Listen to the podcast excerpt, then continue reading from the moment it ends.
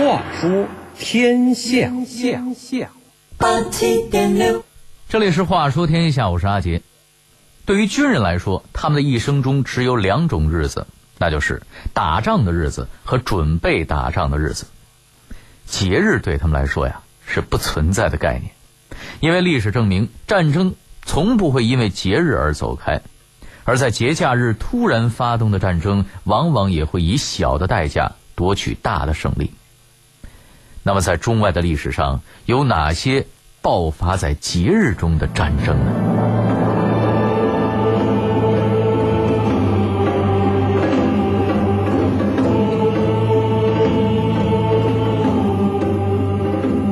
为什么很多战争都选在节假日爆发？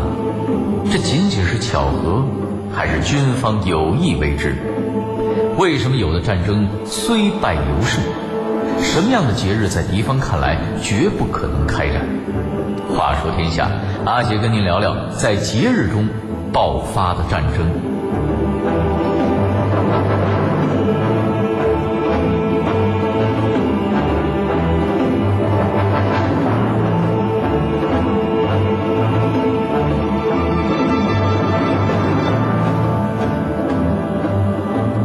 咱们先从中国古代说起吧。先来聊聊北宋，这个被称之为经济巨人、军事侏儒的朝代，虽说败仗连连吧，但也因为在节日中的一次奇袭打过一个大胜仗。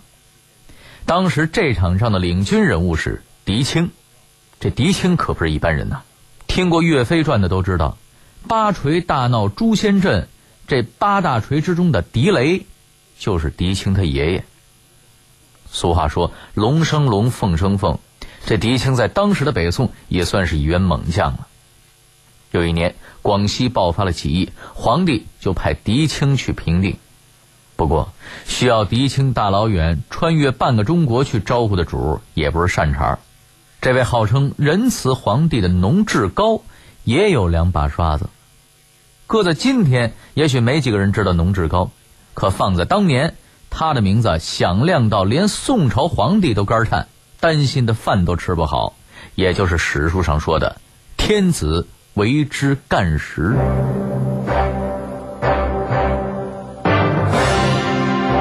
当时北宋柔弱呀，连带着边疆的百姓也吃垮了。广西地处中越交界，当时的越南号称交趾，经常欺负咱们这边的老百姓。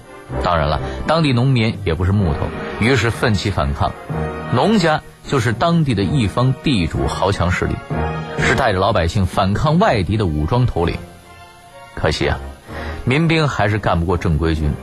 越南鬼子再次，那也是受过训练的军事部队啊。农志高的老爹就是因为打不过人家，被捉去砍了头。这更激发了农家的斗志。农志高子承父志，接过义旗，继续回击越南鬼子，并多次向北宋请求收编。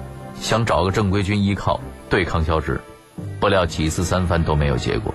宋朝的怂，由此可见一斑了。农志高一怒之下，干脆自己当老板，建立了大南国，自称仁慈皇帝。随后，他陆续攻占了广西、广东、贵州的大片土地，把宋朝的南疆折腾的是地动山摇。三省官军试图镇压，但除了进一步证明了宋军的无能之外，也就。没有然后了，农志高的部队势如破竹，眼瞅着就攻到了中原来了。无奈之下，仁宗皇帝只得甩出了手中的杀手锏——狄青。按说呀，狄青识了几个草寇，还不是砍瓜切菜一样吗？但他想错了。闽人历来好斗，加上狄青劳师袭远，水土不服，刚到那儿就被人家来了个下马威。农志高虽说是泥腿子出身。但是强龙还压不过地头蛇呢，你来我们广西这一亩三分地儿，我的地盘还能听你的？我管你嫡青嫡白的，今天就让你尝尝老子的手段。果然，广西兵十分的悍勇，官军被多次打败，打得宋仁宗心里那叫一个郁闷的，河南话都出来了。爱卿，你这是咋弄嘞？狄青也被农志高弄得是很没面子呀，这杀手锏咋就不灵了呢？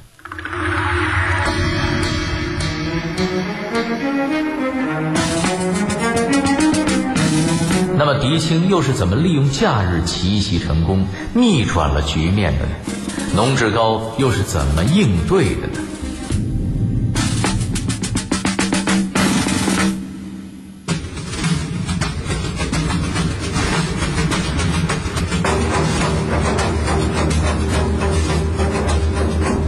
很多时候啊，显赫一时的大将军阴沟里翻船，往往就是因为轻敌。经过这一次的当头棒喝，狄青清醒了，攻打农志高还真得拿出点看家的本事来，不可小看呐。擒贼先擒王，毁家先毁房。狄青首先从战略上重视起这次对决来，他要直捣农志高的老窝广西南宁。在试探性的进攻中。狄青派出了先锋杨文广，也就是著名的杨家将的后人。书里边，杨文广是杨宗保的儿子。实际上，杨家将没有杨宗保这一辈儿，第三代就是杨文广。杨继业也没有那些儿子，只有六爷杨延嗣这一根独苗。杨文广就是杨延嗣的儿子，他也是一代名将啊。可是没想到的是，连他也落败了。多新鲜呀！你都抄人家老窝了，人家还不得跟你玩命啊？狄青这回有数了，这个农志高还真不可小看呀。派杨文广是派对了，搁别人没准早就挂了。这次试探性的攻击还是有收获的。狄青至少对当地的地理环境有了全新的认识，他明白了，要去南宁，首先必须要拿下天险昆仑关。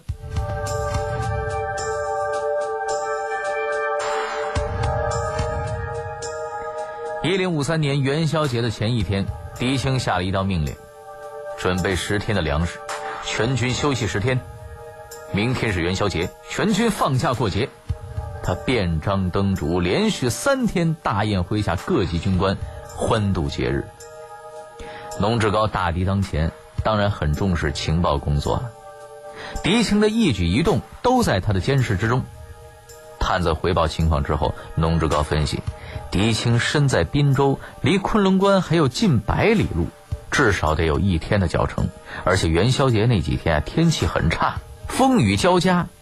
他判定狄青暂时不会有什么动作，所以就放松下来，打算过完节再说。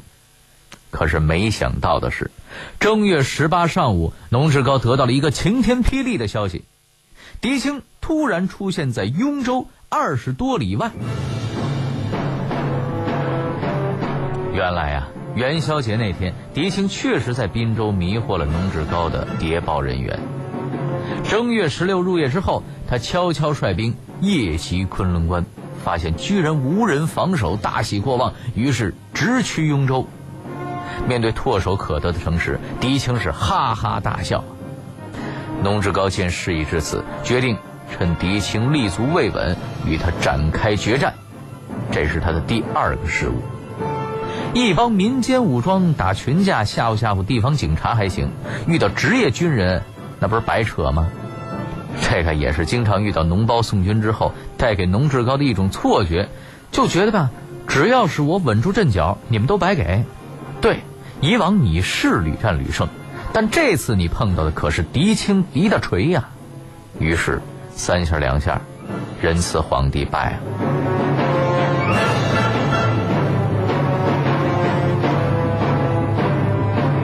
宋军战后打扫战场时，发现了一具皇帝穿戴的尸体，已面目全非了。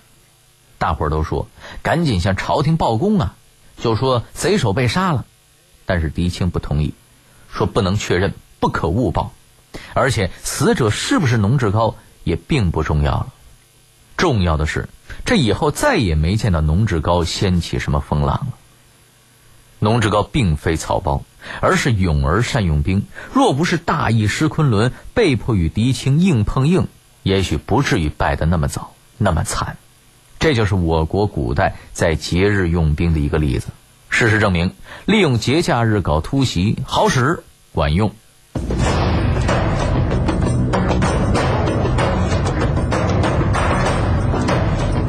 那么，在世界史上有利用节日打仗的例子吗？为什么被突袭的一方认为在那个节日敌军绝对不会发起进攻？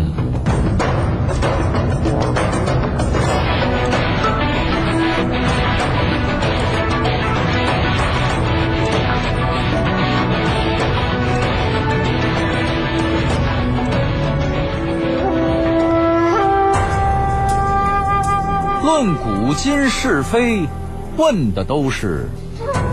活着还是不活，这是个问题。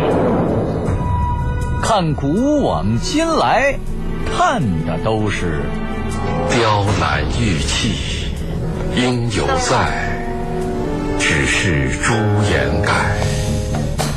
聊过去的事儿，说今天的理儿，就在每天与您相伴的《话说天下》。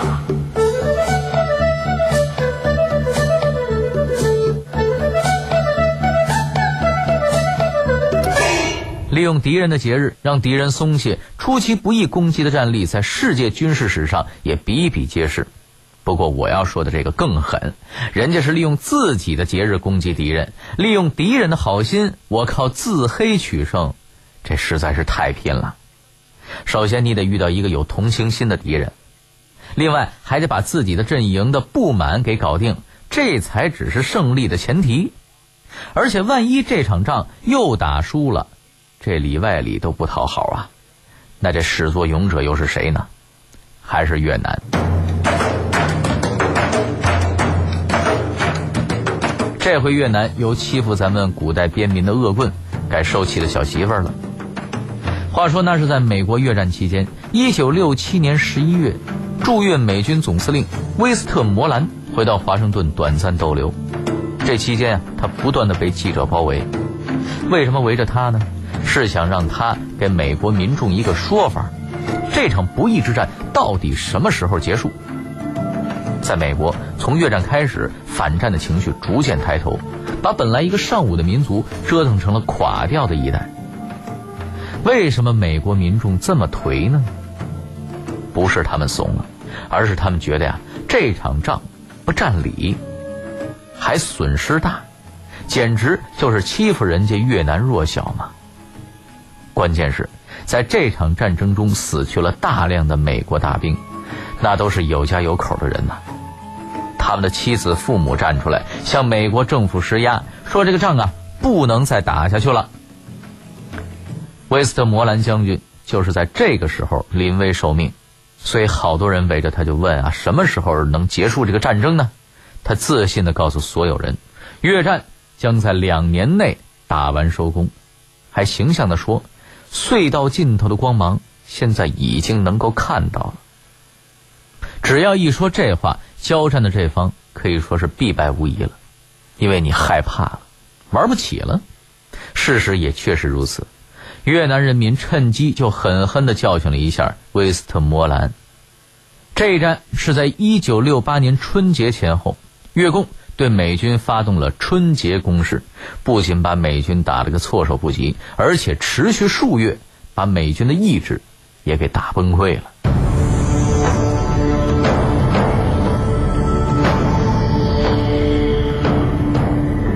这场春节攻势的策划者，就是越南赫赫有名的武元甲将军。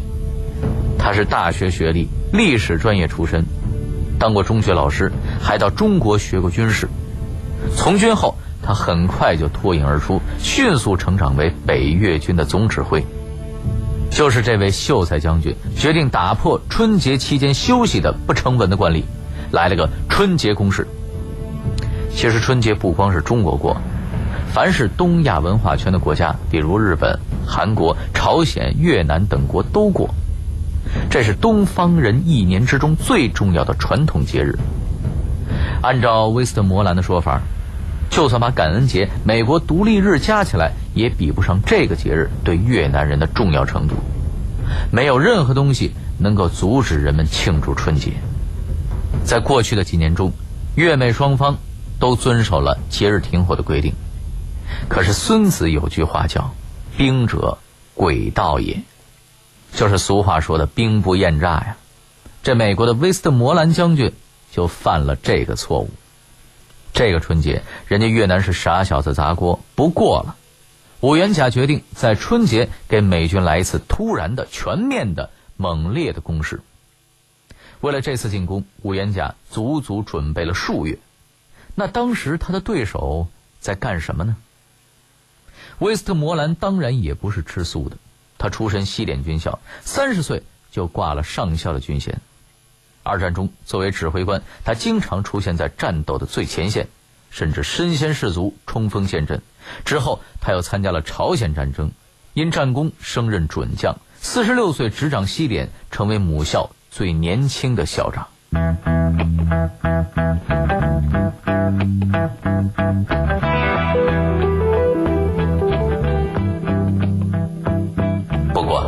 威斯特摩兰对五元甲的春节攻势似乎没有警觉，在他看来，美军不在春节打扰越共吃年夜饭就不错。越共哪有实力和胆子主动找美军的麻烦呢？那么事实又是什么样的？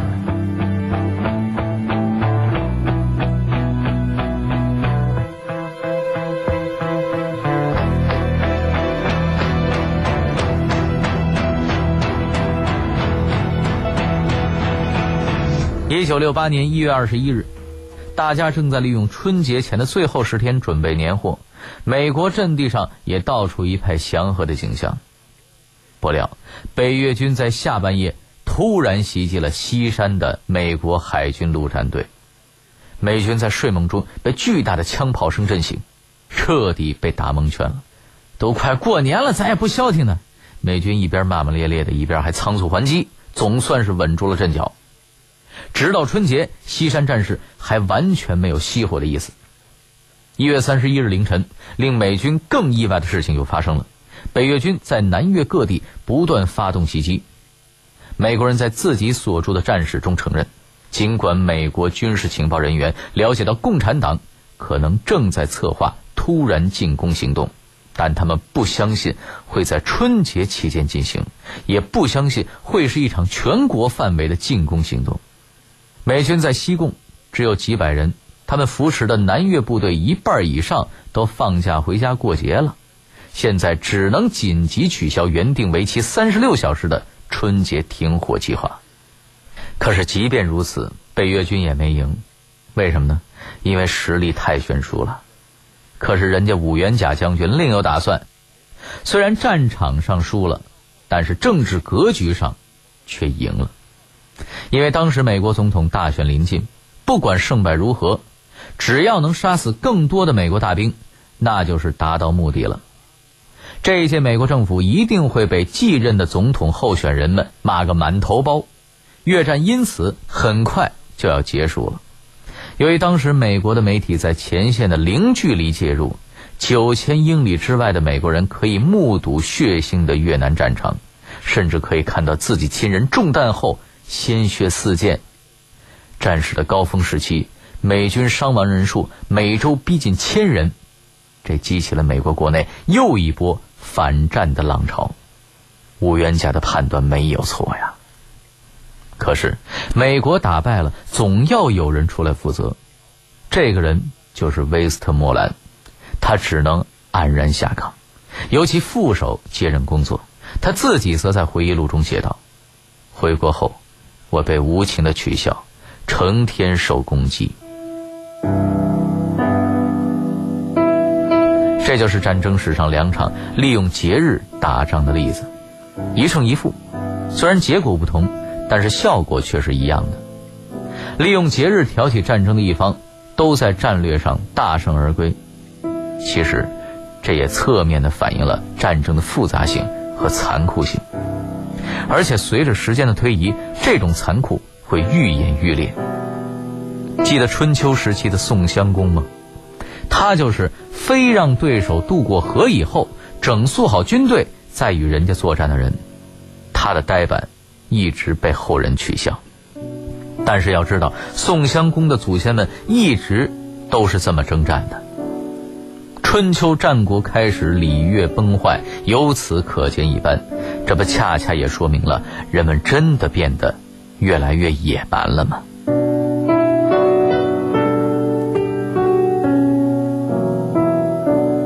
当然，对于军人来说，那叫脑子越来越灵活。随着时代的发展，一根筋指挥作战越来越不灵了。利用节假日作战，在军人看来，只不过是突破了一条小小的底线。这种形势下，对军人的要求也越来越高。他们只有居安思危，才能永远立于不败之地。军人宁可千日无战，也不可一日无备。战争从不会因为遇到节日而转向。当节日与战争迎头相撞时，军人的选择只有时刻握紧手中冰冷的钢枪。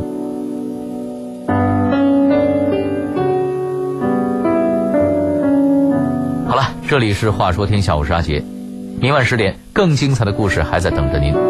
接下来，请您继续欣赏北京文艺广播的精彩节目。